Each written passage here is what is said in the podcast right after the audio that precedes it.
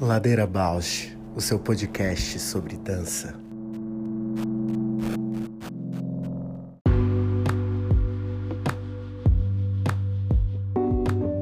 Olá, eu sou a Juliana Alves e este é o Ladeira Bausch, um encontro semanal para mover pensamentos de corpo, com temas que nem sempre vão para cena, sem glamour e sem mito.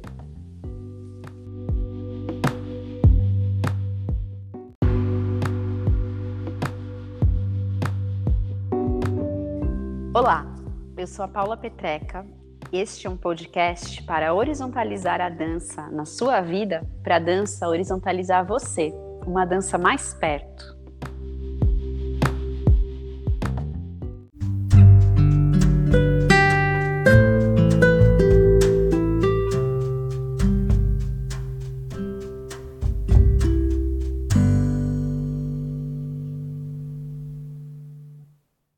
dia, Paula. Que, saudade, amiga. Não é? Eu também tô com muita saudade, tô aqui. Muito tempo. Uhum, nossa, faz. Mas acho que a gente perde a prática um pouquinho, né? Porque às vezes a gente fica no embalo, né? De gravação. É, é. Mas também parece que dá uma renovada, né? A gente dá uma se reinventa um pouquinho. É verdade, vai aparecendo outros interesses também, né? Aí vai mapeando convidados abre, né, o leque de, de convidados. E a gente se escuta mais também, né? A gente direciona para outras coisas, assim, né? Dos outros, os outros afazeres, mesmo do ladeira, né? Dá uma atenção uhum. para outras coisas e uma direcionada diferente, assim, do, do que só o embalo, porque a gente às vezes pega um tema e fica, né? Tudo fica, vira aquele tema, né? Verdade, verdade. Ficar vertical. Verti é, horizontalizar. Já deita um pouquinho É. É, Pós-ressaca de Olimpíadas. Nossa, que bacana que foi, né? As Olimpíadas. Eu achei super bacana de acompanhar. Também curti muito, assim, as, os desdobramentos, né? O que. Uh, o que fica meio que de moral da história, assim, né? Para mim ficou muito essa questão do, do psicológico. No... É, para mim também, né? A história da ah, dessa exigência extrema, né, para os atletas, tudo que está envolvido. E, e, fiquei muito também com a questão dos apoios, né, dos atletas, quanto por cento é, que vai, é, o quanto é, é, desproporcional, assim, né? Não são todos os atletas que têm o incentivo do governo, não são todos os atletas que têm patrocínios, não são todos os atletas que fazem só isso da vida, né? Só aquele esporte. E mesmo as assimetrias, né? Tipo, acho que o futebol é onde mais gritante a diferença de masculino e o feminino, né? Muito louco isso também. Quanto é desproporcional, né? Essa. Fiquei muito emocionada com o Ezaquias, né? Uhum. Da, can da canoa. Nossa, achei incrível aquela. Ele começou, acho que em quarto, não, não sei, eu vi a última prova dele que ele foi ultrapassando todo mundo e de repente ele estava lá na frente. Um monstro, imagina, é. fazer aquele movimento repetidas vezes e assim com pressão, com força, com nossa senhora. É, sereníssimo ali, né? Ao mesmo tempo guerreiro e sereno vários ícones, né? Sim. E ele e eu vi uma reportagem de que ele é a mãe dele, né? Empregada doméstica, criou ele mais alguns filhos, uns adotados, inclusive. E quanto é assim, né? Um reconhecimento, nossa, dimensão assim mensurável ver essa vitória, né? Uma vitória de tanto investimento, de tanta investimento, assim, suor, né? Também. Sim, sim. E, e as escolhas, né? A gente sabe que bancar uma escolha nesse lugar de não é uma profissão, digamos, estruturada, claro, claro que é, né? Mas pensando socialmente, é daquelas profissões que socialmente tem uma marginalidade, então tem que sustentar essa escolha, tem que sustentar esse lugar de é, familiar, né? De contar com o apoio da família, de ter a família Sim. junto, é muito, muito forte.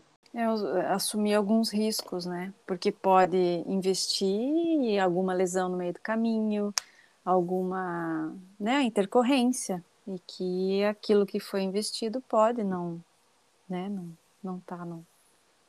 Na maioria das vezes é isso que acontece, né? Raras vezes é o sucesso absoluto. Raras vezes.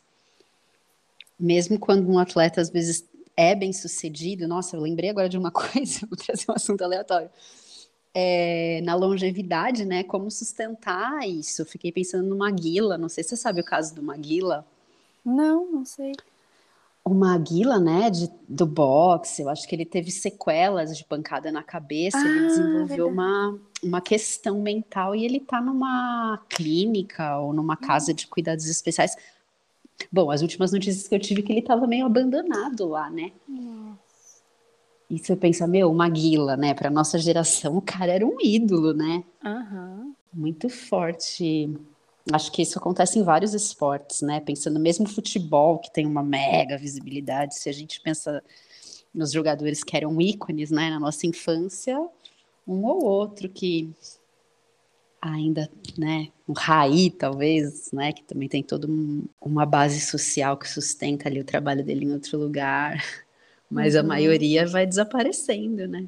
E como a gente é treinado a viver o, pre o presente, assim, né, com intensidade, sem. Fiquei pensando agora, assim, na, trazendo esses exemplos e essas perspectivas para mim, assim, será que eu tô o quanto que eu estou nutrindo agora para o futuro, o quanto que eu já fiz isso, o quanto que eu sabia que isso era importante, ou considerei isso, quanto que eu ouvi isso de importante. Porque a gente ouve, né? Não, tem que estudar, né? Estudar é o futuro. Mas aí as outras coisas que vão entrando no caminho, né?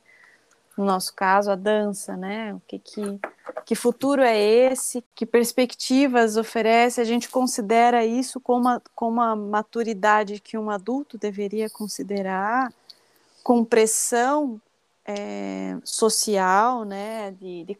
Tem um âmbito que eu acho que não, assim, claro que tem, né, essa responsabilidade individual, essa visão individual, mas tem um outro âmbito que é muito estrutural. Estou pensando numa artista que não vou citar o nome dela, mas que é uma mega artista.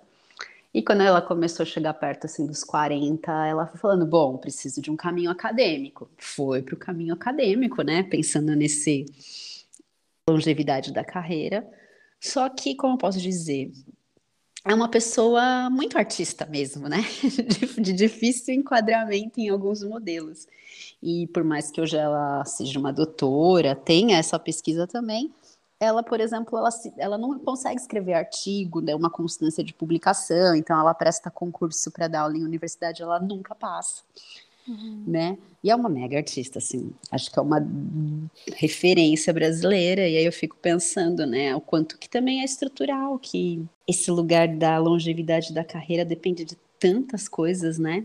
Uhum. Tem um, esse pensamento de carreira ainda não é, não existe coletivamente, né, na nossa área e em várias outras áreas. Mas é, eu fico pensando, tudo bem, né, as, as, uh, as pessoas modificarem o que pensam, né, no, no percurso, o investimento, a desistência, ela é bem-vinda, né, como pensamento de humanidade, uhum. assim, é bem-vinda, assim, né, você, um uhum. dia você acreditou, quis, investiu, mas chegou lá e viu que algumas consequências não eram bem aquilo que você esperava, e tudo bem.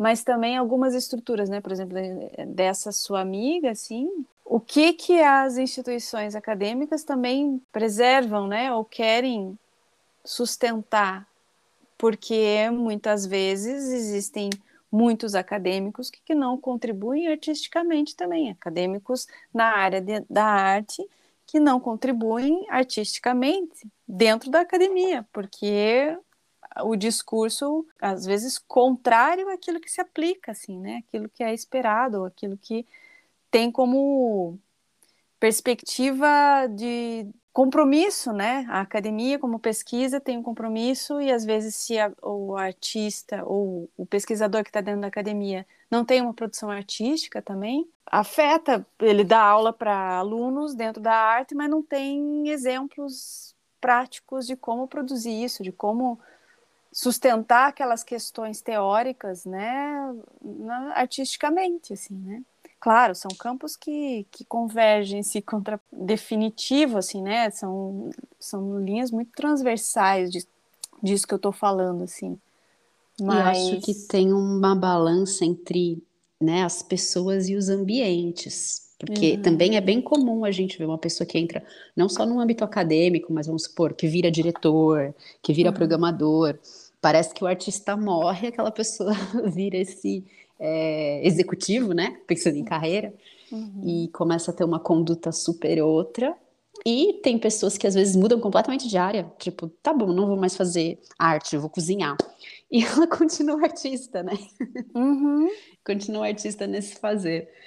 Eu até penso assim num lugar bem pessoal, quando eu comecei o estudo do yoga, me direcionar para esse caminho, o meu desejo era assim, não, não quero mais trabalhar com arte.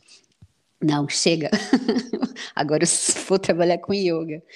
E muito engraçado, nesse meu caminho de yoga, já encontrei três mestres, professores, três ou quatro, que falam assim para mim, mas você não, não, nunca vai deixar de ser artista, então inclui a arte no seu yoga, senão também o seu yoga vai morrer, sabe? Que importante, né? E a gente tem essa. Nossa, acho que ressoa muito com essa tua fala de. Não, quero fazer algo completamente contrário. Daí quando você vai ver esse contrário, meu, que alto boicote do feio, né? Meu mesmo no mestrado, não, quero fazer algo bem diferente. Quero falar, não, ao misturar coisas porque a gente pega alguma algum ranço, alguma ranço. coisa e acha que você vai poder viver sem é. falar daquilo. Ah. E é tipo uma baita de um né, tira no pé de achar assim, meu, é, se você tá querendo negar alguma coisa, é porque ali tem. e se eu não quer aprofundar, né, pegar no calo mesmo e Nossa, falar, vamos total. encarar essa tem um palpite que isso é muito também relacionado ao, ao aspectos da dança, assim, né? Ah, então se eu não vou fazer isso, eu vou fazer o contrário disso. É. Achando que está super arrasando na, no contrário, né? É muito dualista isso. Muito dualista. Você falou agora uma, uma ideia bem importante. Porque às uhum. vezes um pequeno desvio já renova tudo, já reinventa tudo. Quando a gente faz esse corte, não, agora quero outra coisa. Uhum. Aí, olha é infantil também, né? É. é. é, infantil. Bom, a gente nunca sabe quando que a gente vira adulto, né? Mas quem é que nos acompanha para falar, olha, isso aí tá sendo infantil, vamos lá, vamos encarar é. essa? É. São essas experiências, né? Talvez a academia ela é bastante importante para isso, mas é também não só, né? Porque a gente vê artistas aí, outras instituições, outros lugares autônomos e artistas independentes que tenham uma maturidade também. E os desapegos também de expectativas, né? Eu acho que isso é importante, que tem, vai ter muito a ver também com o que a gente vai conversar hoje, que é às vezes desapegar de uma imagem que os outros têm de si, né? Uhum. Ou de algo já meio condicionado, né? Do que você vai ser quando, né?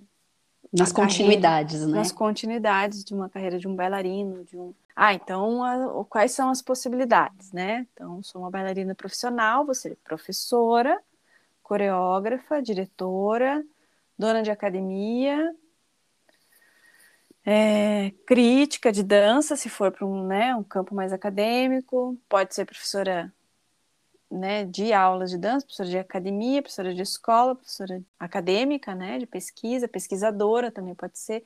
E aí vai abrindo um leque, assim, né? Mas qual é a, a, a abertura na subjetividade, né? Na é, singularidade agora, de cada um. E agora tu falando, né? Eu fiquei pensando na diferença que é um raciocínio, né? Você raciocinar sobre esse percurso, porque o raciocínio é sempre linear. Ele vai encontrando o caminho linear, ele vai criando vínculos, né? Uhum. E na verdade o caminho não é linear, às vezes tem ruptura, às vezes tem buraco, né? Não tem vínculo sempre.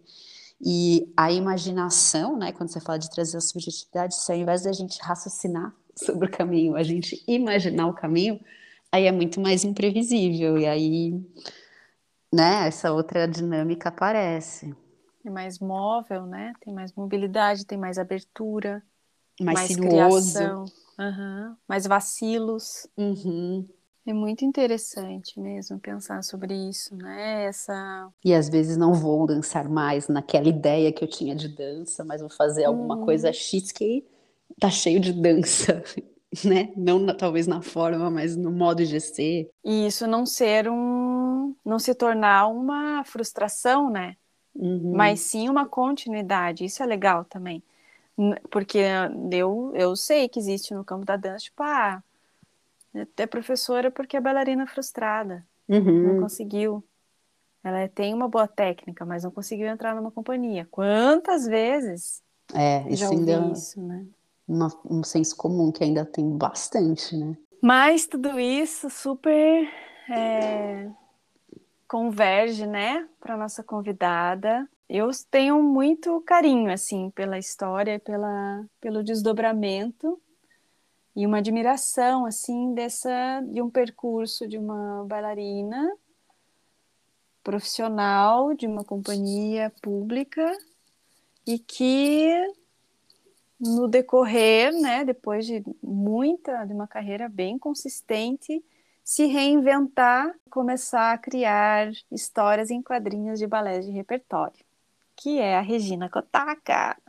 Olha, eu não a conhecia, né? Acho que por ela ser aí do Sul, mas eu fiquei, imagina, como professora de história da dança, o tanto que eu trabalhei com criança e balé, eu fiquei fascinada com o trabalho dela. Achei incrível o que ela está propondo, muito importante, né?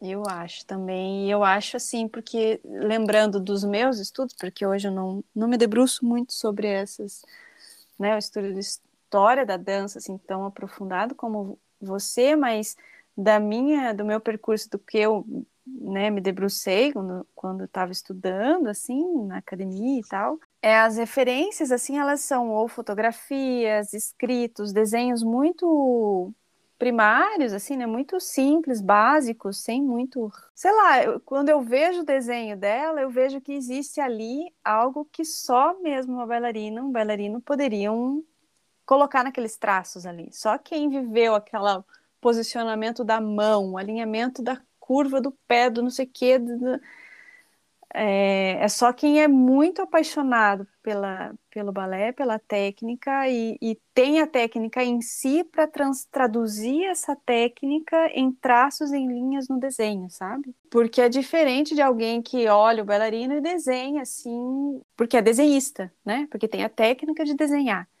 Mas não tem a profundidade de detalhes, de onde que né, ela agora ela constrói gifs assim, né? Ela mandou um gif assim da sequência de um passo, né? Acho isso porque às vezes o corpo Eu achei belo que ela coloca, Ju, de sensação no desenho. Tem um que é uma menininha assim, os que eu vi, né? Preparando Uhum. para um salto. Aí tem a fitinha do cabelo, aí você vê que a fitinha do cabelo tem movimento. exatamente é Ah, isso uau! É isso porque são paixões refinadas daquilo que a gente se vislumbra quando a gente vê um bailarino dançar que um desenhista não tem mas quem dança tem. E com a, e somado aliado à técnica do desenho nossa por isso que eu, eu fico muito encantada com com o trabalho dela assim É, e tem esse lugar do desenho, né? Como você falou, quando a gente olha a fotografia e, sei lá, né, se inspira, se espelha numa fotografia, esse lugar externo, né, de você tomar referência ao corpo do outro, é muito mais forte do que você olhar o desenho, porque o desenho já implica um imaginário, uma tradução, né? E já aí, se mais, modificou é. é, por mais que o desenho, se você queira se espelhar num desenho, você sabe que o desenho né? Algumas coisas são irreais, mesmo inconscientemente você sabe isso, né? Uhum. Acho que abre um outro lugar de dessa busca de uma de um padrão que é externo, né? Exato. Nossa, legal você falar isso, dá essa impressão de que a perfeição pode estar nesse desenho de alguma forma, né? A gente pode corrigir alguma coisa pelo desenho, mas no real ela tem outras mobilidades e, e vice-versa também, uhum. porque o imaginário no desenho é uma, muito amplo também, né? infinito. Então, bora, né? Vamos, Vamos chamá-la.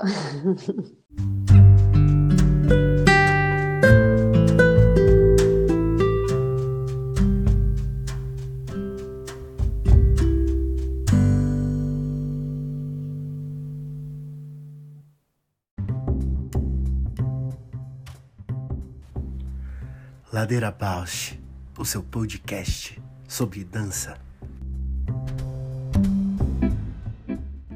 Oi, Regina, aqui é a Ju, bem-vinda, muito feliz com você aqui. Obrigada, Ju, obrigada pelo convite. Obrigada, Paula, que eu não te conheço, acho que pessoalmente, mas obrigada também. Um prazer te receber aqui, Regina. Também não te conheço, mas já estou fã do seu trabalho. Ah, obrigada. Então, a gente começa sempre assim, é, fazendo uma pergunta, né? Deixando um espaço para você se apresentar como quiser. Uhum. E a pergunta de brincadeira, assim, que quem é você na ladeira? Bom, eu acho que eu sou na ladeira, fui aluna da, da Ju, uh, colega de trabalho, colega de aspirações, de dança, de vida. Ah, tenho muito orgulho de, de ter essas pessoas na minha história, de ter essas pessoas na minha vida, na minha formação. Acho que é isso, a gente vai indo ladeira abaixo ou ladeira abaixo. Espero que ladeira acima, né? Uhum. E daí acho que é. Você queria que me apresentasse? Isso, para é, ouvintes te conhecerem, assim, né, também, saberem para além da ladeira. então, eu sou a Regina Kotaka, é, bailarina. Hoje em dia já estou aposentada, mas sempre trabalhei com dança, sempre dediquei minha vida para dança. Então foi uma opção mesmo, assim. Comecei a fazer balé no, no Teatro Guaíra, que era a escola de danças do Teatro Guaíra. Me formei lá, fui para a França, fiquei um ano lá fazendo tipo uma pós na uma escola internacional de dança, Rosella Hightower, onde a gente uh, tinha um, um, um, ensinamento, assim, uma, um foco bem na dança, né? Tipo, o dia inteiro era dança, de vários tipos de dança, coisa que a gente ainda não tinha uma escola ou um conservatório de dança que tivesse assim vários vários tipos de, de trabalho de dança. Né? A gente tinha jazz, dança moderna, também tinha o foco em anatomia, tinha um pouco de musicalização, terapia da dança, é, algumas coisas bem específicas para pontas, aulas de padedê, então foi um, um, tempo bem gostoso que eu tive lá, aprendi bastante coisa, convivi com bastante gente. Aí voltei para o Brasil, fiz audição na companhia no Vale Guaíra, aqui em Curitiba. Entrei na vaga de uma bailarina que, tava, que tinha acabado de sair, a Maria Jacira Amaral. Então eu fui contratada pelo Eric Valdo, na época que ele na caminhada e o Eric estava dirigindo a companhia mas fiquei pouco. Ele ficou, é, ele me contratou e na verdade ele saiu. Aí a companhia ficou acéfala, assim. Então, na verdade, eu comecei a trabalhar mesmo com Carlos Trincheiras, porque a companhia daí ficou um mês no Rio de Janeiro, fazendo aula lá na Dalau, até resolverem a vida do BTG aqui. Então, quando eu comecei a trabalhar mesmo profissionalmente, que foi meu primeiro assim, contrato profissional, já foi com Carlos Trincheiras quando eu voltei da, quando a companhia voltou do Rio.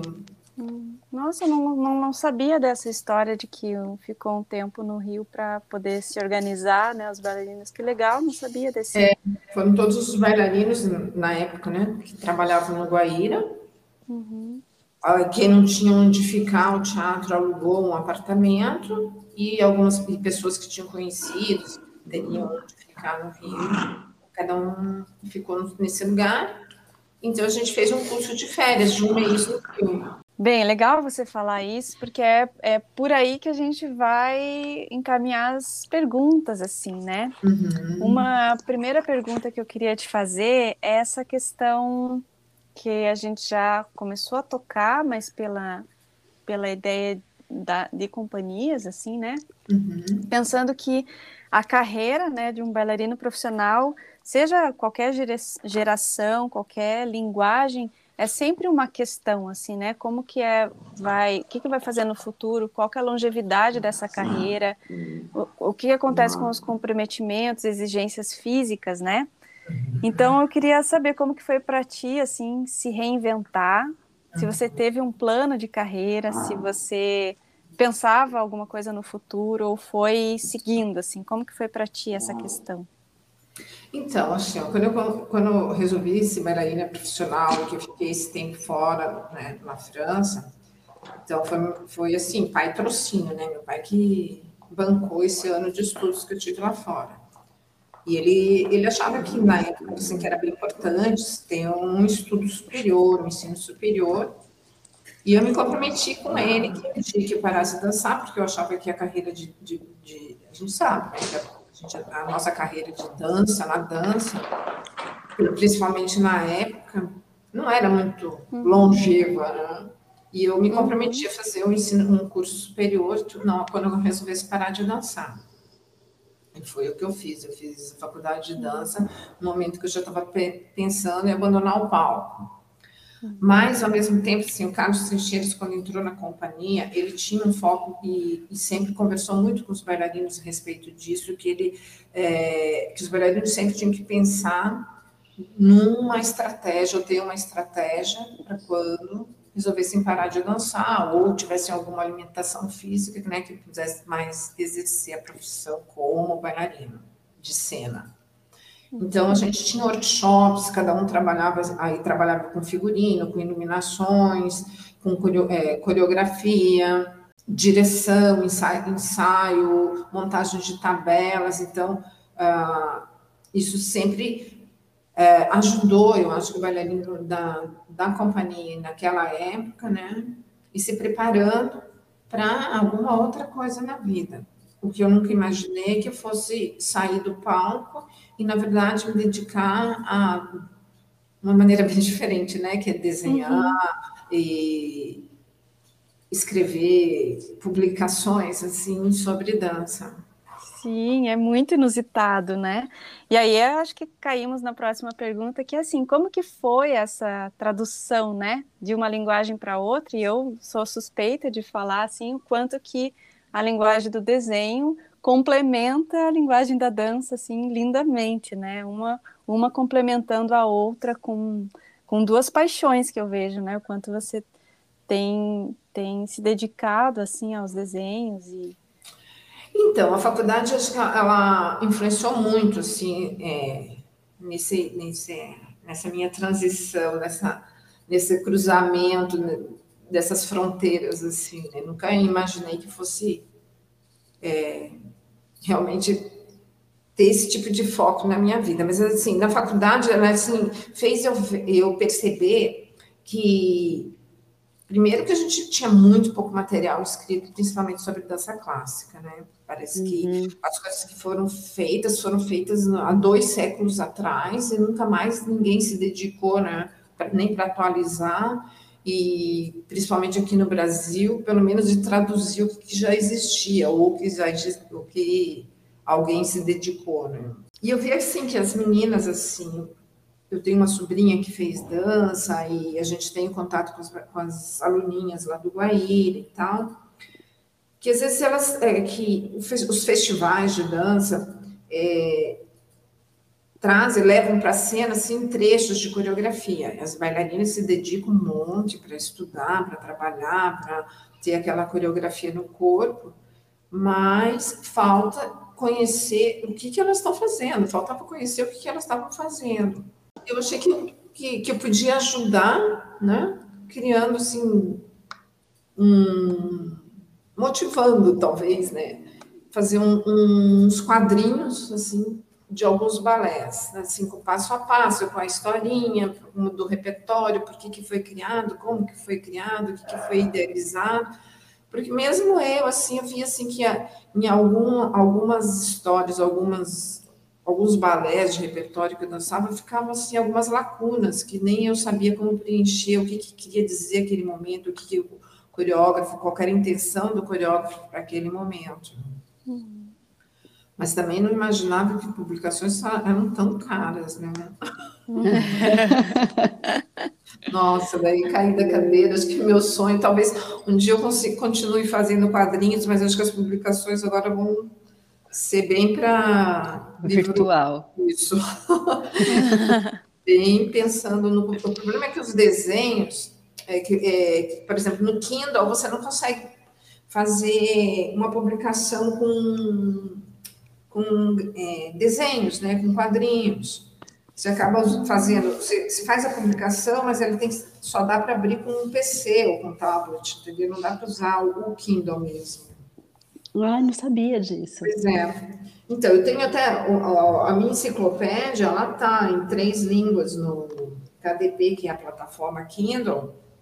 E daí tem, você pode baixar, as pessoas compram um livro lá fora, mas você não consegue abrir no, no, no Kindlezinho, né? No, naquele tabletzinho do Kindle. Você tem que usar, hum. abrir no PC ou no computador. Nossa, isso me fez pensar muito assim, né, enquanto você estava falando, né, que observou as alunas da escola que acabavam é, fazendo mais a prática, mas não tinham conhecimento. De certa forma, tentar os, uh, os, os HQs, né, os, os quadrinhos, acabaram trazendo acessibilidade, né, para para um interesse sobre a história, sobre o conhecimento daquele repertório e tal, com uma, na linguagem delas, né? Numa coisa é, mais lúdica e criativa. Mais acessível também, né? Porque quando você Isso. apresenta, assim, às vezes, um livro sem imagens, principalmente para pré-adolescentes e jovens, assim, uh, tem, hoje em dia, vezes, é, tem muito pouca gente que lê, né? Uhum. Então, eu achei que já seria, assim, um estímulo para a leitura, né? e um estímulo também para que elas conhecessem essa outra parte do repertório, né? o repertório da dança. Principalmente Sabe? porque tem alguns, alguns balés de repertório que eles ficaram por escritos, então é, qualquer remontagem que você assista, de, por exemplo, desse clássico do Gisele, é muito parecido. Então, eu só, a única coisa que eu fiz foi pegar os movimentos e prender no papel. Uhum. E sabe o que eu achei interessante, Regina? Muitas vezes, quando a gente acessa material visual sobre os repertórios, a gente vai ter mais fotografia, e fotografias que valorizam muito o intérprete, e claro, tem o seu lugar, isso, né? As personalidades, mas que a gente perde um pouco do olhar para a dança, do olhar para a dramaturgia, para o personagem. Então, a sensação que eu tenho, né, que ver um, a Sylvie Guillain de Odette dançando Lago do Cisne, a gente vê muito a Sylvie. Uhum, e quando é a gente é, e quando a gente vê o desenho de uma bailarina, né, de Odette dançando cisne, a gente vê o cisne. Eu fiquei com essa sensação de que a dramaturgia fica mais em primeiro plano com o é balé verdade, em desenho. Porque você não consegue também linkar com nenhuma pessoa, né? É, é. Ou pode ser nós mesmos, né? Nós Exatamente. que vemos o... É porque, por exemplo, enquanto eu estava desenhando, quando eu estava fazendo os quadrinhos, porque Gisele assim, foi o primeiro balé completo assim que eu dancei. Então, eu acho que ele ficou muito assim é, na minha carreira, na minha vida, assim, muito impregnado no meu corpo e tudo. Então, enquanto eu estava desenhando, assim, uh, as passagens também, a música vinha e a dança também estava no meu corpo, né? Então, é, é, é, uma maneira diferente de você estar tá dançando e colocando assim, aquela expressividade, a dramaturgia toda no papel, né?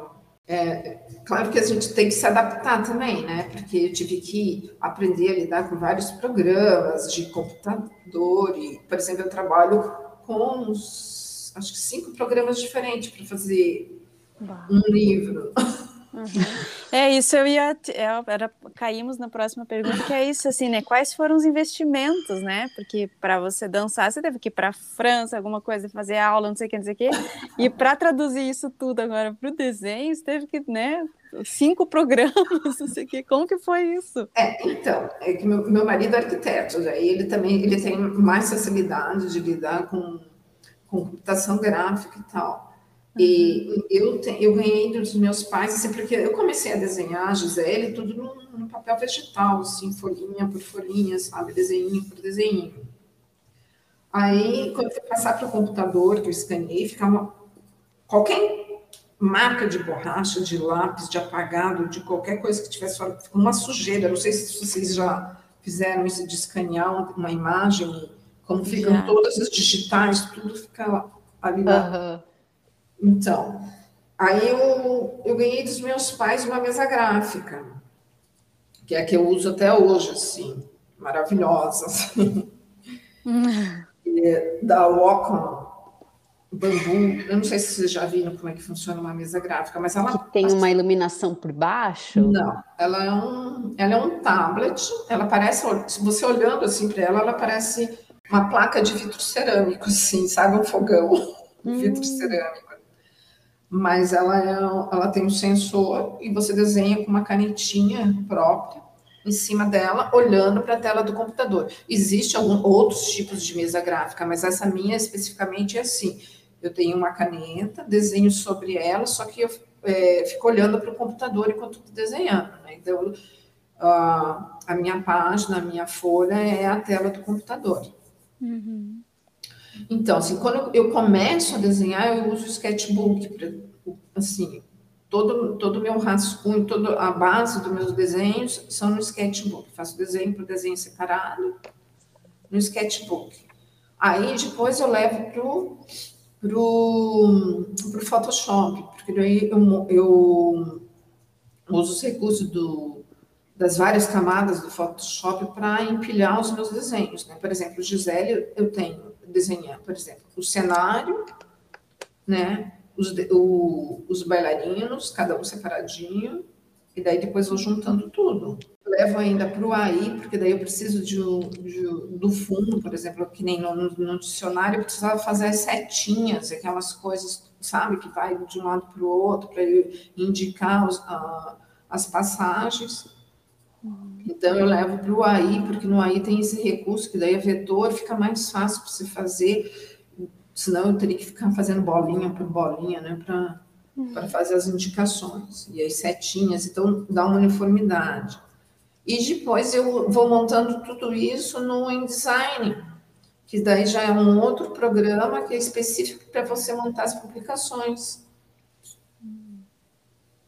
Então, você vai migrando de um programa para o outro. Claro que eu não tenho uma familiaridade, um aprofundamento assim super legal assim em todos os programas, mas por exemplo, como eu faço todos os desenhos assim para enciclopédia, assim para o passo a passo, quando eu quero fazer a descrição de um movimento de dança, que, é, que são os que, eu, que estão nas enciclopédias, eu posso assim, eu às vezes pego e levo lá para o Premiere, que é um e eu monto essas animaçõezinhas.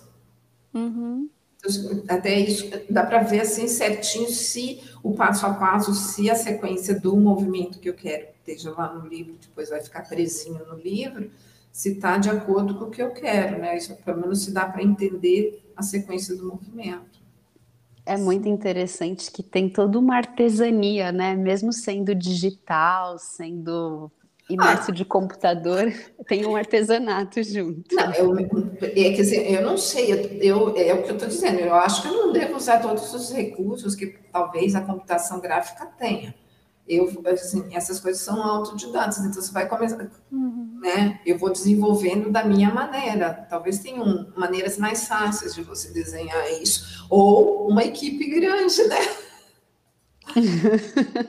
Porque, como, eu mesma desenho, eu mesma faço a colorização dos desenhos, eu mesma faço a diagramação do livro, é, o texto, desenvolvo o texto, então, esses textos é, que são bem focados, bem para o dicionário, então eu tenho vários livros que estão, que fazem parte da pesquisa, né?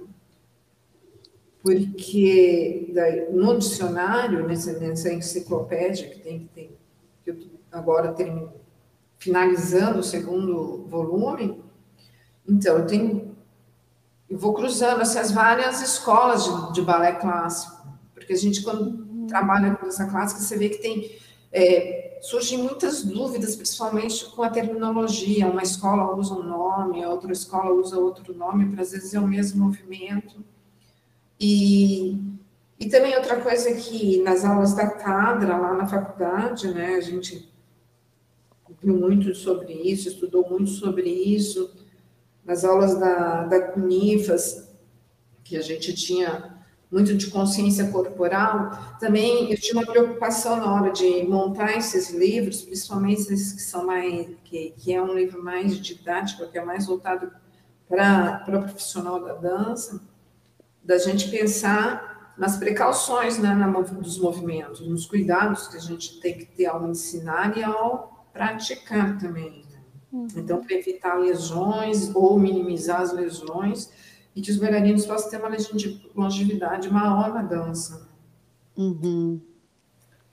Que incrível, super, uma super responsabilidade, né? E, e, eu fico pensando assim, o quanto, o que que te surpreendeu com tudo isso, assim, né? E, e se você conseguiu, é, quem que você, pelo, pelo visto, você acessou tanto as crianças quanto os profissionais, assim, né? Mas teve um, um ganho com isso, assim? Você percebe que teve uma, uma receptividade, assim? O quem mais que recebeu melhor essa, essas Olha, produções?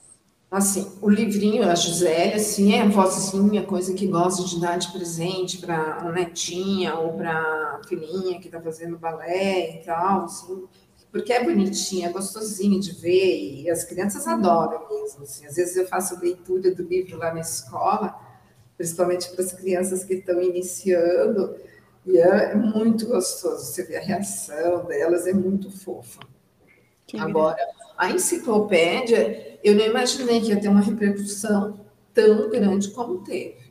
Hum. Assim, ela foi adotada como bibliografia em várias faculdades aqui no Brasil, tem bastante gente fora do Brasil que procura bastante o livro também, porque realmente era um nicho que estava faltando, né? Uhum. Então, é, como assim, assim na, na, nos meus desenhos, pelo menos, é tudo possível, né? Não é uma Silvia Guilherme que estão nos meus livros.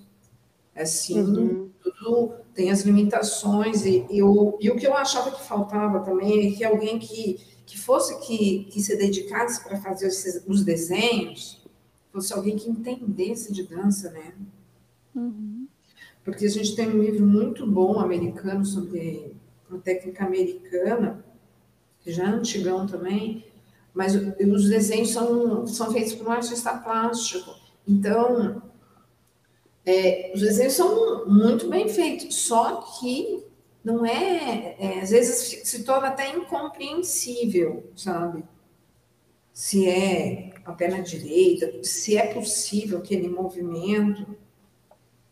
Então, eu acho que assim, é, só um traço às vezes não resolve, que nem, por exemplo, quando eu desenhei Gisele nos quadrinhos, uh, normalmente o Titi romântico não é, é, tão acima do joelho como os que eu fiz. Mas é que no desenho, se, você, se eu não levantasse, se eu não subisse. Não vê a perna, né? Você não sabe qual é a perna direita e qual é a esquerda dele. É, que é os detalhes da prática, né? Uhum. Quem experienciou muito consegue trazer. É, fica, tinha, tinha umas posições que ficavam muito estranhas se não aparecesse o joelho, sabe? Uhum. Isso eu acho a coisa mais incrível, que é essa, essa tua fala agora, essa frase que você falou, só o traço às vezes não resolve, achei assim, tipo, demais, assim, é realmente é, pela experiência e eu acho que é o grande, ai, grande sacada, assim, né, do, do teu trabalho e da, a, a magia disso, assim, de que é, é tão invisível a diferença, mas é, é, é, perceptível o quanto é importante, assim, porque é, não, é, não é uma coisa técnica, não, esse desenho que é feito por um artista plástico não vê o joelho, não sei o quê, mas está a um leigo tá quase igual, assim, mas quem entende, quem é. vive a experiência, quem viveu a técnica é diferente, né? Bem isso mesmo. E, e, e, quem viveu a técnica é muito crítico. Uhum. É. Nossa, não escapa nada. É muito crítico. o formato das mãos também foi uma coisa que me chamou a atenção no teu desenho. Geralmente, quando a pessoa não é da dança, ela faz a mão de qualquer jeito, né? Então, é um tal de apaga e refaz, apaga e refaz. E tem alguns ângulos que são muito difíceis. Aí, por exemplo, para a enciclopédia, eu fiz umas imagens nos bailarinos, tanto da Voloski, uhum. e agora para esse segundo livro, que tem imagem masculina, aí foi o, o René Sato, que é um, um bailarino que está lá na companhia agora. Claro que ele, ele, os meus desenhos não ficam parecidos com eles, mas eles me ajudam muito, a, por exemplo, a ter algumas, algum, alguma noção, assim, por exemplo, quando, quando uma perna está muito de frente para a gente, como que, sabe? É, são alguns ângulos que o corpo humano que as pessoas reconhecem, mas é, na hora de, da gente traduzir daquilo virar um desenho, virar um traço, virar uma imagem, é muito complicado. Eu tenho essa, eu tive essa ajuda deles, né? Tanto da Voloski, daí tem essa minha sobrinha que já fez dança também, a Veridiana. Então, no primeiro livro foi a Voloski e a, e a Veridiana que me ajudaram mais, assim. E daí, nesse segundo livro, tem bastante ajuda de, do, do Sato. Porque daí, o que, que eu faço? Eu gravo alguns movimentos, e daí vou fazendo, dou uma paradinha no vídeo, daí fico assim, eu e o Sato, uhum.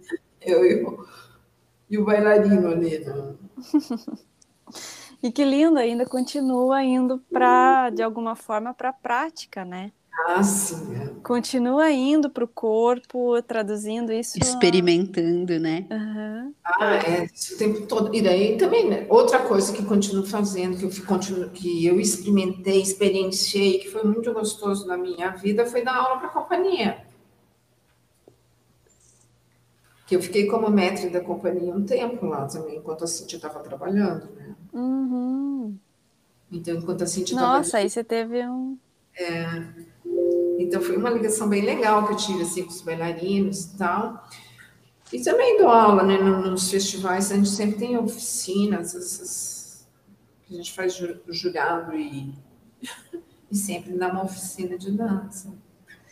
E muda, deve mudar muito o olhar, assim, né? Essa muito. questão daí de, de, de, desenhar e de ver. Né? Nossa, eu fico imaginando assim como é que você deve ter muita projeção assim daquele corpo que você vê dançar, né? E tal, e o que te, te nutre criativamente para o desenho, para a produção dos livros, para por imaginário, assim, né? É, e mesmo assim, eu, eu adoro assistir animações na televisão, né? Uhum. Então, e, daí, e agora eu me pego assistindo assim, mas aí tem, eu, às vezes eu tenho assim uma dificuldade de ver como é que o olho fica nessa determinada posição, e daí aí eu fico, sabe, eu saio da história e fico prestando atenção assim de detalhe, assim, de desenho mesmo, sabe, da técnica do artista que fez aquela animação. Muito interessante, né? Agora uma, um, um olhar mais crítico para o desenho também. É, é curiosidade mesmo. Acho que a gente uhum. está sempre aprendendo, né? Refinando o olhar. olhar, lembrando, Ju, a gente teve um, um mês inteiro, né? Ou mais, quase um semestre de olhar. E aquilo marcou bastante, assim. Ah, verdade. Foi muito legal. muito obrigada. É verdade, é. lembrei agora. Ah, se a gente ir para vários, vários, vamos ah. lá para agrárias, né? Os ambientes Nossa. diferentes, é. É, eu sou suspeita porque eu adoro, assim, admiro demais. Sempre fiquei, sempre fui muito curiosa por essas formas de traduzir, né, um movimento. Tanto agora hoje é, é falar, né? É. A forma de traduzir o gesto, a, a dança falando mas sempre fui muito curiosa por isso, assim, lembra de provocar vocês para fazer também desenhos e fotos e coisas para sempre ver o desdobramento, né, do movimento de outras formas, assim, sou muito fico muito admirada de ver o teu trabalho. Eu dei para minha filha, o Gisele, dei de presente várias vezes também. Ai, que legal, que gostoso. Para os aniversários eu era vovozinha. Não, mas é que, assim, assim, tem pelo menos relatos, assim, de amigas que têm as filhas, que têm os, os livros, né? E daí tem um, uma instrutora de academia, que agora nem tenho ido para academia mais, mas ela postou uma fotinha da filha dela com o livrinho de Gisele aberta, ela na janela, e ela fazendo as, as posições assim, muito fofas, assim, você vê. Criança, a criança sai do papel e ela, e ela mesma já, já vira bailarina, né? Exato, é muito lindo. Bem, vamos encaminhando para o final aqui. Queria saber se você tem. Bom, é, a gente sempre faz a pergunta assim de um perrengue, né? Hum. Se você tem algum perrengue nessa história aí de. de, de dança, desenho. Tra... Dança, desenho, uhum. Ai, perrengue sempre é o custo, né? Não, a gente quer fazer, né? A gente quer lançar, a gente quer publicar, a gente quer é. Nossa, porque assim, olha, um livro realmente ele tem, ele vai longe, né, João? Sim, eu sim. pessoal aqui no Brasil, assim, professores, eu, teve um menino que me pediu um livro, ele mora lá em, no Amazonas, ele disse assim que depois de Manaus ainda são três dias de barco para chegar lá onde ele mora, na comunidade dele. E o livro foi para lá. O alcance é incrível, né? Então, é uma maneira muito, sim, sabe, que, que, que muito, até, eu, assim, acho que publicações continuam sendo, né, maneiras mais acessíveis de você comunicar para essas pessoas que estão longe, ajudar, essas, sabe, são pessoas que têm interesse em ensinar uma dança correta, né? de serem corretos. Então, eu ainda acho que a publicação ajuda muito, sim, e eu acho que as pessoas que se dedicam para isso precisavam de um apoio bem grande, assim, né? Nossa, Sim, começamos a, é, começamos a campanha aqui, apoio não, para os livros. Você não viu que queriam tirar o subsídio, assim, por exemplo, porque a gente não, o, as publicações não são isentas, né, de imposto. É, aí querem colocar, né, imposto querem colocar imposto numa coisa que já é caríssima. Assim. Uhum. É, tem que ter uma mobilização mesmo em prol das publicações, tão importante. Não, depois, assim, ó, eu não, eu não fazia ideia, né? Quando eu comecei a trabalhar e pensei em fazer um livro, publicar, eu não imaginava o que, que era isso daí. Porque, assim, como tudo na vida, né, tem uma opção de gente que ganha, né, é a sua maneira de viver lá. Mas o autor de um livro, se ele consegue ficar com 15% do, que ele, do, do, valor do livro, ele já está num super lucro. Uhum. Uma, uma, um, para você colocar o livro numa livraria, são 50% para a livraria. Daí, para você colocar um livro na livraria, obrigatoriamente você tem que colocar o livro numa distribuidora. Uhum. Que já fica com mais 25%. Nossa! Então, no mínimo, assim, sabe? Então, 75% você já sabe que você já dançou, né? Só que você tem que ter todo o investimento. E quando você, por exemplo, eu, fora a, a primeira edição da enciclopédia que eu consegui aquele prêmio da Fusarte, lá, o Clausiana, uhum. as outras publicações saíram todas do bolso. Só que, assim, quando você faz um você vai publicar um livro, você vai fazer uma tiragem, não é que nem um carro que você pode parcelar em Sim. 500 vezes. Você, no máximo, você dá uma entrada e depois já, é já tem que quitar a segunda parcela. E é um preço de um carro de luxo se te fazer uma tiragem de mil livros, vamos dizer. E não tem um retorno tão imediato também, né? Ele é tão valioso no mercado e no ensino, em vários campos, mas o retorno ele não é imediato. Não, eu ainda tenho livro, por exemplo, eu vendi muito rápido os livros, a maior parte, assim, as do, da, da, primeira edição sumiu, né? Uhum. E da segunda edição que eu fiz, uma tiragem maior, eu ainda tenho livros para vender. Ainda bem, né? Porque também não sei quando que vou poder fazer outro. Mas é um perrengão mesmo, muito importante você trazer isso para as pessoas tomarem consciência. Claro, é. né? Às vezes é, é caro, aí a pessoa tira xerox, faz PDF, enfim. Para o Tá. conhecimento circular tem o seu lugar, mas como é importante quando a gente pode adquirir o material, né? Saber de toda a rede que está envolvida nisso. Não, e eu entendo que as pessoas acham que o livro é muito caro, sabe? Os livros são muito caros. Mas agora que eu entendo por que, que o valor do livro aqui no Brasil é tão alto. Porque realmente um autor não fica com quase nada.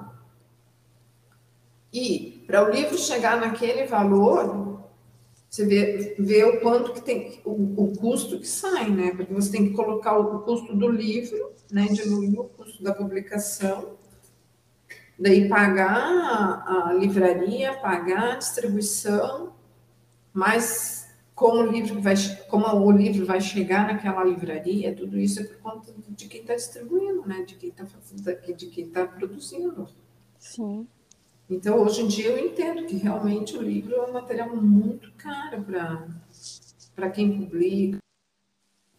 E esse recurso agora do livro digital barateia bastante, mas, por exemplo, com o meu livro com muita imagem, já complica bastante também. Uhum. Fica pesado até por digital, né? É. Uhum. Porque daí no KDP, por exemplo, que é essa plataforma que te falei do, do da, Amazon, é, do Kindle, daí é 70% para a Amazon. Nossa, que roubo. Ah, Só para você deixar teu livro lá, entendeu? E daí você tem que vender pelo menos 100 dólares para eles te- começarem a te pagar. Nossa. Então, tipo assim, demora um tempão para você receber alguma coisinha. que absurdo. Nossa, fiquei chocada agora mesmo. Mas agora, um livro eh, escrito, né? Só, só texto na Amazon, eles têm um, um, um incentivo assim, da Amazon que parece que, acho que a Amazon fica com 35%. Só que o valor do livro não pode ser superior a 29 reais, era isso? Ou 19 reais? Uma coisa assim. Uhum, uma Daí- média ali. Uhum. Mas também daí você vai ficar com. Qual o valor que você vai ficar? Nove reais? É, no teu caso, e no teu caso, o tanto que você, né, de programas, de É, não, e daí você tem que pagar né, essas assinaturas todas dos programas também. Não dá para você ficar usando. Sim. Pirata- Versão demo. pirataria não dá, né? é outra categoria mesmo de, de livro, né? De Então é. Mas assim, ó, o livro está no mundo, está circulando, assim, é, é um incentivo super grande. Eu acho que, que o que eu me propus não foi ganhar dinheiro, mas assim, de divulgar mais, de facilitar mais o acesso né, de pesquisa, que as pessoas tenham material para pesquisar, porque dúvidas a gente sempre tem, mas é- já é mais alguma coisa. E a gente vai levando, né? Ladeira acima. Ladeira acima. Lindíssimo, Regina. Nossa, muito legal te ouvir, saber todas essas. Porque a gente pega o livro ali, né? Eu tava faz tempo que eu queria saber tudo isso, assim. Pega o livro, eu imagino, assim, o trabalho e tal, mas saber de toda essa percurso, investimento, eu acho que é, é um ganho muito para a dança mesmo, para a linguagem, para as perspectivas de, né, de quem está aprendendo a dançar e se vê às vezes eh, com essas questões que a gente começou, né, a carreira e tal. Olha, você está aí precursora de um de uma um modo de dançar, né, de continuar vivendo a dança de uma maneira Ah, lindíssima, né? é, é eu, eu continuo dançando, né? Com o corpo, a mente, tudo dançando o tempo Isso. todo, né? Exatamente. Relembrando. É, e, e lidando com isso que você falou, né? Você fez o, o Gisele, era algo muito afetivo teu, né? Lidando com memórias, com Hum. afetos teus, né? E publicando isso, coisa mais linda que. Mas eu já penso assim, sabe? Depois que terminar a enciclopédia, esse segundo volume, que agora é saltos, giros e tal. Eu tinha pensado até de fazer o terceiro volume, porque de material a gente sempre tem, né? Técnica específica, masculina, feminina, padedê, essas coisas, mímica do, do, balé clássico, mas estava pensando também que em voltar para o quadrinho e, sei lá, fazer publicações digitais mesmo com esse. E ensinar às vezes, né? Se tiver alguém lá com interesse de fazer aulas de desenho Ah! específicos. É, porque é bem específico, né? É, É. mas deve ter alguém. Eu. Ah! A gente sempre fica pensando, né, no que, que é possível, no que, que não é possível. ah, e as nossas posições são bem impossíveis. Aham. Mas é legal, sim. Mas é isso, Regina. Agradeço muito. Se você quiser deixar seus contatos para as pessoas acessarem, modo de divulgar. E assim, deixo assim uma gratidão imensa de vir dividir com a gente essa experiência Incrível. linda. Aham. Ai, que gostoso. Foi gostoso falar com vocês, de poder também dividir um pouquinho desse meu novo modo de dançar. Uhum. Incrível. Mas é gostoso, sabe? Eu acho que eu, eu fiz uma, uma, tive uma carreira bem feliz na dança e eu, eu continuo bem feliz com a dança, assim, com o que a dança me deu, com o que me proporcionou e o que me proporciona ainda, né? Eu acho que a dança faz da gente um ser humano melhor, né?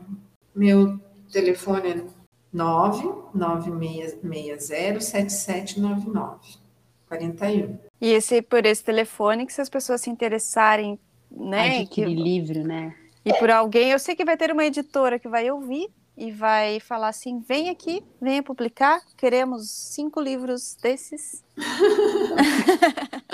Então, daí o- os livros estão na Amazon.com.br. São os livros que são as publicações em papel. Só estão na .br, porque o envio para fora do Brasil é muito caro e daí normalmente as pessoas entram em contato comigo por e-mail. Hum. Normalmente por e-mail. Daí naquela plataforma do Kindle tem a versão em português, em inglês e espanhol da enciclopédia. Mas daí não tem Gisele, o livro físico só na .com.br. Maravilha. É isso. Muito, muito obrigada. Eu que agradeço vocês, meninas. Qualquer coisa estou aqui à disposição. Tá bem, nós também. Obrigada. Beijão, Regina. Beijinho, tchau, tchau. Tchau, tchau.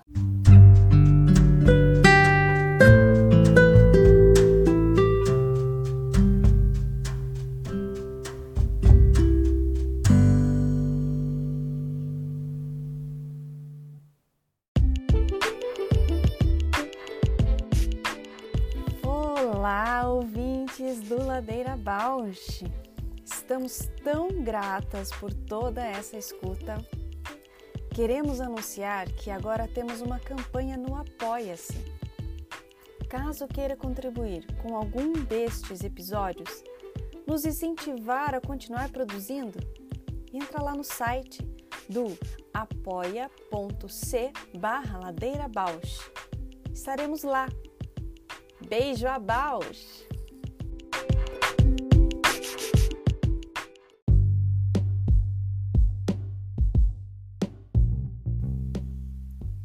O Ladeira Bausch é uma produção independente por Deusas Produções.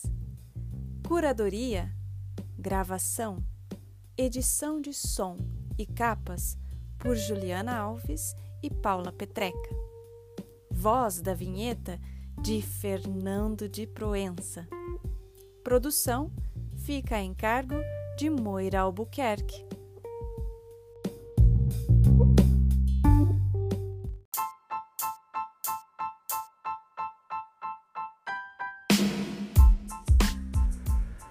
Ladeira Bausch, o seu podcast sobre dança.